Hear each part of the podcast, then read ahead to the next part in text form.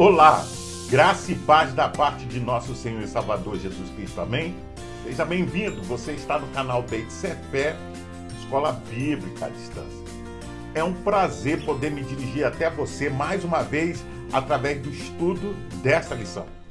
Como você sabe, nós estamos estudando a revista Palavra e Vida da Convenção Batista Fluminense, cujo tema central para esse trimestre será Fé, Fidelidade e Força um estudo de Josué, Juízes e Ruth.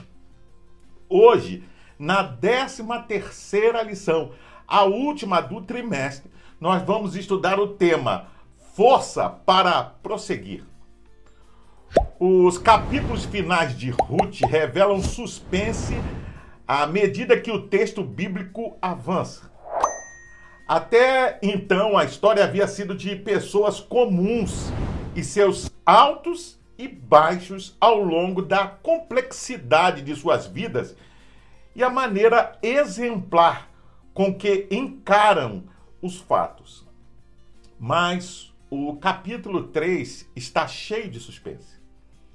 A pergunta é: será que os três continuariam a agir de maneira reta, mesmo em meio a circunstâncias questionáveis?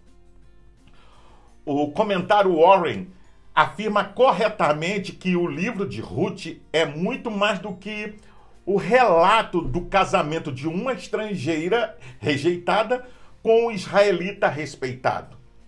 Também é um retrato do relacionamento de Cristo com sua igreja. O casamento é um estado honroso. Ele foi instituído por Deus para a felicidade do ser humano devemos orar fervorosamente pedindo a orientação de Deus para essa decisão essencial da vida. Veja, os pais podem aconselhar cuidadosamente seus filhos acerca desse importante assunto para que eles sejam bem-sucedidos. Para dar início ao nosso estudo, eu convido você a apanhar a sua Bíblia e ler junto comigo o texto de Ruth, capítulo 3, verso 1.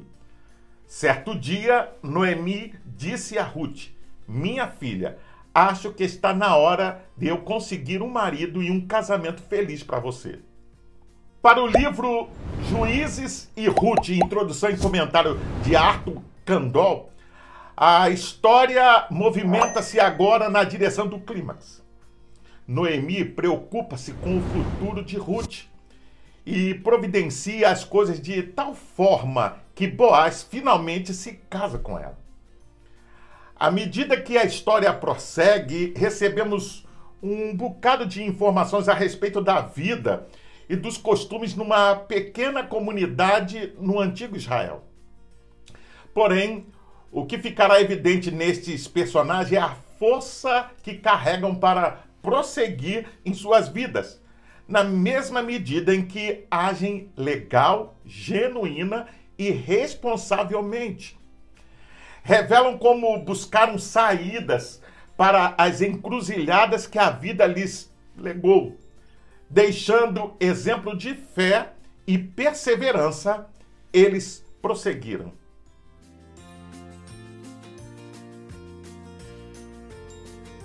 Esse capítulo contém um antigo costume que pode parecer estranho para nós e seu significado mais completo e desconhecido.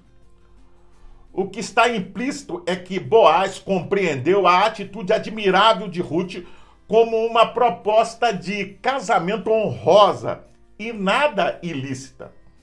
E que se tornar marido de Ruth era uma das funções de seu papel de resgatador. Fica claro, no entanto, que ela se coloca numa situação comprometedora e vulnerável. Afinal, o encontro com Boaz acontece perto da meia-noite. Boaz revela uma postura inquestionável. Primeiro, porque se sente honrado com a proposta de casamento de Ruth, por imaginar que a jovem fosse preferir ou buscar alguém bem mais novo que ele. Independente de ser pobre ou rico, Segundo, porque informa que há um outro resgatador que o antecede. Muito longe de demonstrar um caráter duvidoso e ambíguo, o fazendeiro não assume quaisquer compromisso sem antes consultar o resgatador de direito. Suas palavras em Ruth capítulo 3, verso 13, retratam sua honestidade. Antes de continuar, vamos ler a Bíblia no livro de Ruth, capítulo 4, verso 1. Boaz foi até a praça que ficava ao lado do portão da cidade e sentou-se ali. Nesse momento apareceu o parente mais chegado de Elimeleque, aquele de quem Boaz havia falado. E Boaz lhe disse: Meu amigo, vem aqui e sente-se. Ele foi e sentou-se. O comentário bíblico Wesleyana diz que, como resultado das circunstâncias que se desenvolveram por causa do interesse de Boaz em Ruth, Noemi propôs um plano para garantir a segurança do futuro para Ruth através do casamento. Noemi perguntou: Ruth, minha filha, não hei de buscar descanso para ti, para que te vá bem? A ideia de descanso aqui está implícita o casamento.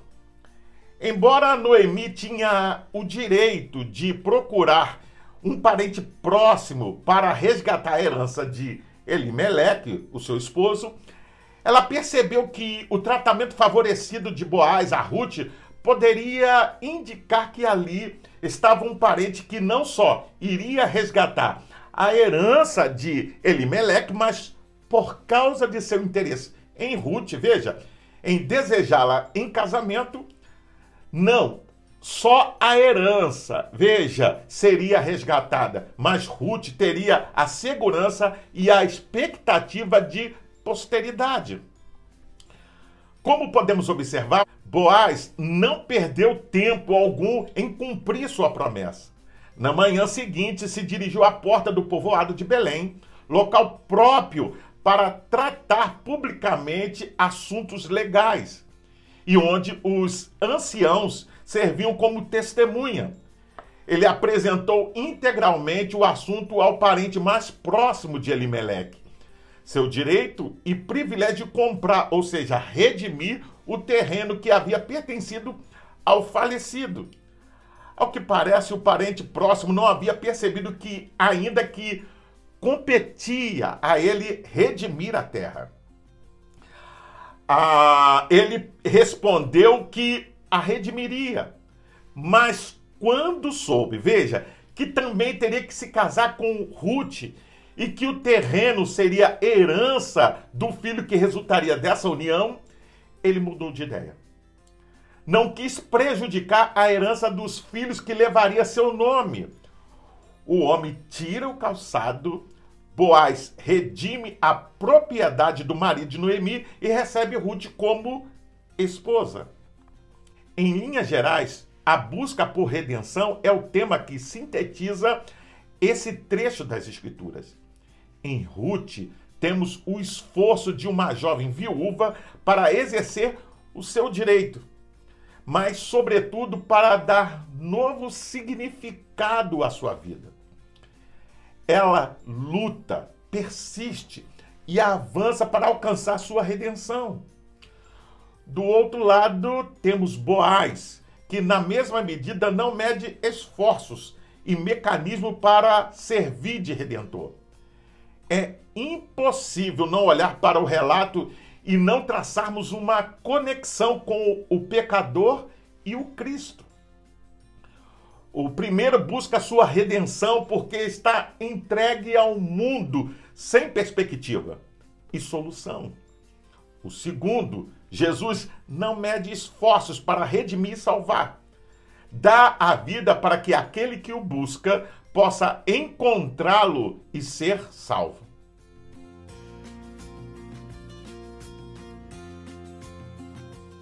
A narrativa da redenção de Ruth e, consequentemente, a de sua família apresenta aspectos importantes. A disposição de Boaz a bênção proferida pelas testemunhas mencionando Raquel e Lia. A menção a Pérez, filho de Tamar. A volta de Noemi ao centro da história. Naquilo que se refere a Boaz, temos sua preocupação em não deixar dúvidas acerca do seu proceder. Ele resgata tudo o que é da família de Elimeleque e de seus dois filhos. Não é responsável parcialmente por algo, mas integralmente assume o que lhe é devido. Outro detalhe importante está no fato de que registra que toma por mulher Ruth, a Moabita que foi esposa de Malom.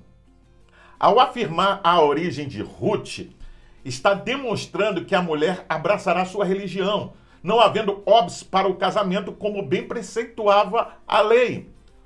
O segundo aspecto importante no processo de redenção está na bênção e menção que as testemunhas fazem sobre Raquel e Lia.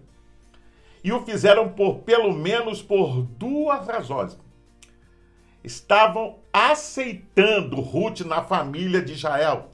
Desse modo, aquela gentia foi incorporada oficialmente ao povo de Deus. Era um tipo de bênção usada em casamentos. Eles fizeram Boaz lembrar que as duas matriarcas, Raquel e Lia, tinham edificado a casa de Israel e então exortaram-no a agir de modo digno em seu próprio lugar, em Belém. A cidade não era a nação inteira de Israel, mas representava, e era ali que Boaz havia de constituir família. O que ele fizesse ali seria importante para a nação como um todo. Antes de continuar, vamos ler a Bíblia no livro de Ruth, capítulo 4, verso 11 e 12. Os líderes e todos os que estavam na porta confirmaram: somos testemunhas. Faça o Senhor com essa mulher que está entrando em sua família, como fez com Raquel e Lia, que juntas formaram as tribos de Israel. Seja poderoso em Efrata e ganhe fama em Belém. E com os filhos que o Senhor lhe conceder dessa jovem, seja a sua família como a de Pérez, que Tamar deu a Judá. Segundo o livro Juízes e Ruth, introdução e comentário de Arthur Candol, através de todo o livro, em toda a sua simplicidade ingênua, vê-se o fio da meada da supremacia de Deus. É isso mesmo. Ele toma conta de pessoas como Noemi, Ruth e Boaz e dirige seus passos. Deus nunca se esquece de seus próprios propósitos salvíficos. O propósito do casamento de Boaz com Ruth era conduzir no devido tempo ao grande rei Davi, o homem segundo o coração de Deus. Um homem em que os propósitos de Deus foram executados de modo extraordinário. Esses acontecimentos em Moabe e Belém desempenhar o seu papel de conduzir aqueles que redundariam, veja, no nascimento de Davi. A menção à casa de Pérez é de simbologia singular. Tamar coabitara com Judá, seu sogro, e gerou filhos. Foi por meio dele que a linhagem de Judá continuou, portanto, as testemunhas diziam agora a Boaz: se um vencedor, como Pérez. Sobressaite em todas as coisas, honra a linhagem de Judá. Naturalmente, conforme veremos logo adiante, o filho de Boaz deu continuidade à linhagem de Pérez. E dessa linhagem foi que vieram tanto Davi quanto Jesus. Finalmente, o último aspecto a ser destacado é o do retorno de Noemi ao centro da narrativa após o nascimento da criança. Ela toma em seus braços o pequeno menino como se fosse sua mãe.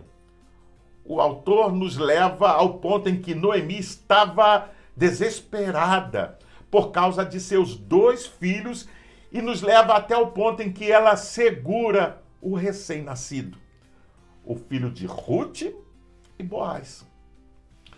Todos os problemas do capítulo 1 foram solucionados e chegaram a um final feliz.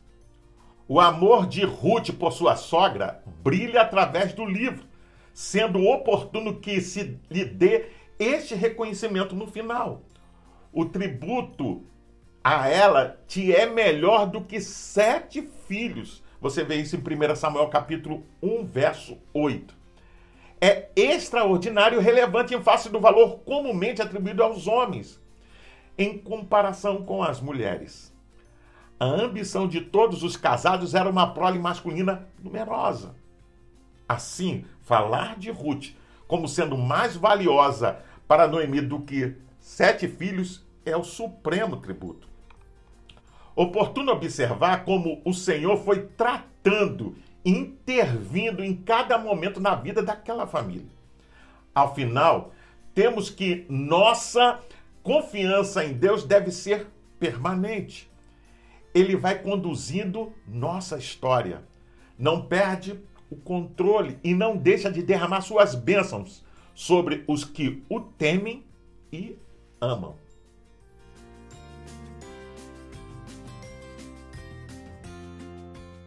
A genealogia contida na parte final do livro de Ruth é sui generis. Ela traça o histórico da família desde Pérez, filho de Judá, você vê isso em Ruth capítulo 4, verso 2, até o grande rei Davi. Ela faz a conexão entre Moabe, Davi e Jesus.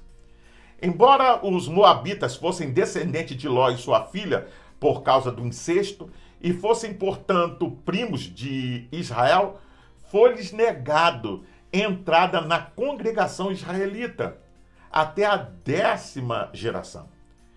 Evidentemente, aquela lei aplicava-se aos homens moabitas e não às mulheres. De modo semelhante ao regulamento registrado em Deuteronômio capítulo 21, verso 10 ao verso 13 acerca da mulher prisioneira recebida como esposa. Essa conexão moabita enfatiza que, embora a linhagem de Davi e do Messias fosse formada apenas de hebreus, pelo lado paterno, ela incluía muitas mulheres gentias. Tamar e Raabe eram cananeias, Ruth, moabita e Naamá, mãe de Roboão, amonita. O Messias realmente veio de extensa gama de nacionalidades pela sua linhagem materna. Em alguma medida, o livro mostra que os benefícios de uma aliança com Deus não têm limites nacionais, raciais ou pelo fato de ser homem ou mulher. Em nenhuma parte da obra A Origem de Ruth é preterida. Pelo contrário, reiteradamente é chamada de Moabita. Isso nos mostra que, independente de origem, situação, formação, todos podem, mediante a fé, ingressar na família do Senhor. Antes de continuar, vamos ler a Bíblia no livro de Ruth, capítulo 4, verso 17 as mulheres da vizinhança celebraram o seu nome e disseram: Noemi tem um filho. E lhe deram o nome de Obed. Este foi o pai de Jessé, pai de Davi. O livro Juízes e Ruth, introdução e comentário de Arthur Candol, chama nossa atenção para esta ação de Boaz. Ao resgatar a desamparada Ruth, porque tem implicações acerca da visão que o autor tem de Deus, Diz ele: devemos perguntar-nos que interpretação deveríamos atribuir a este ato de redenção de Boaz.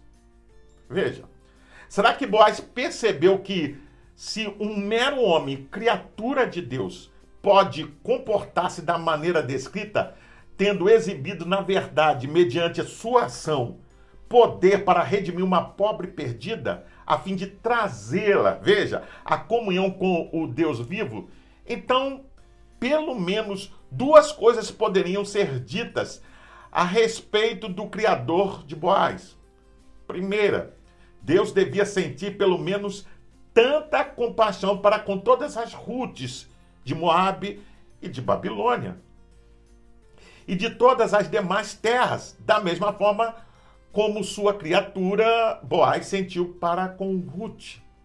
E em uma segunda, Deus deve ser, na verdade, um Deus redentor, tendo o desejo, veja, e o poder de redimir todos os perdidos, a fim de trazê-los, podemos assim dizer, à comunhão com Ele mesmo. Sendo assim, é pertinente registrar que o livro apresenta ao menos duas referências básicas relativas à pessoa de Jesus. A primeira deduz que Boaz seja um tipo de Cristo como um parente redentor, qualificado e disposto a redimir o seu povo. E esse é um aspecto da obra de Cristo, ilustrado aqui e em nenhum outro lugar da Bíblia. A expressão resgatar é usada seis vezes em Ruth. Como redentor do crente, Cristo torna-se o seu redentor para pagar todas as suas dívidas. Seu vingador para defendê-lo de todos os adversários. Seu mediador para conseguir reconciliação. E seu noivo para união e comunhão perpétua.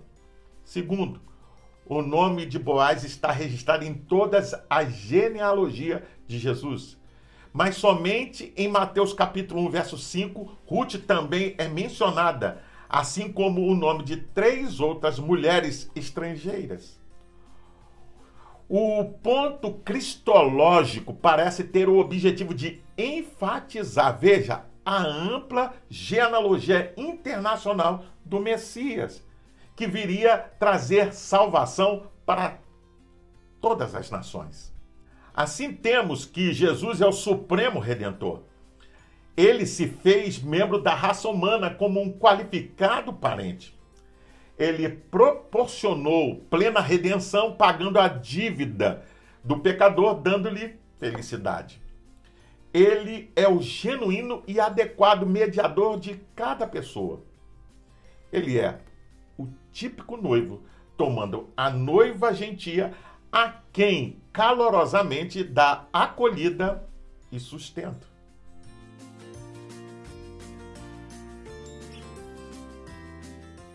A força para prosseguir é evidente nas páginas de Ruth. Ela perseguiu sua redenção, ou seja, o seu resgate, não desistiu até que isso se concretizasse. Segundo o livro Foco e Desenvolvimento no Antigo Testamento, a mensagem do livro de Ruth leva em conta os fatores mencionados e a inclusão da genealogia de Davi no final do livro. Um final que seria inexplicável a não ser que o autor quisesse demonstrar a dimensão maior da intervenção divina na vida de indivíduos, veja, que são leais à aliança. Esta é a mensagem de Ruth. A soberania e a bondade de Yahvé transformam a tragédia individual e em bênção nacional por meio da fé punjante de uma mulher gentia e de uma israelita compromissados com a aliança. Uma vez que temos as promessas da palavra de Deus, devemos fazer o mesmo. Em primeiro lugar, porque também fomos resgatados. Você pode conferir isso lendo Colossenses capítulo 1, verso 13. Assim como Ruth éramos estrangeiros, distantes das leis e preceitos do Senhor. Fomos encontrados e abraçados pela família de Deus por outro lado, devemos prosseguir porque não somos do povo que volta atrás. Você vê isso em Hebreus capítulo 10, verso 39.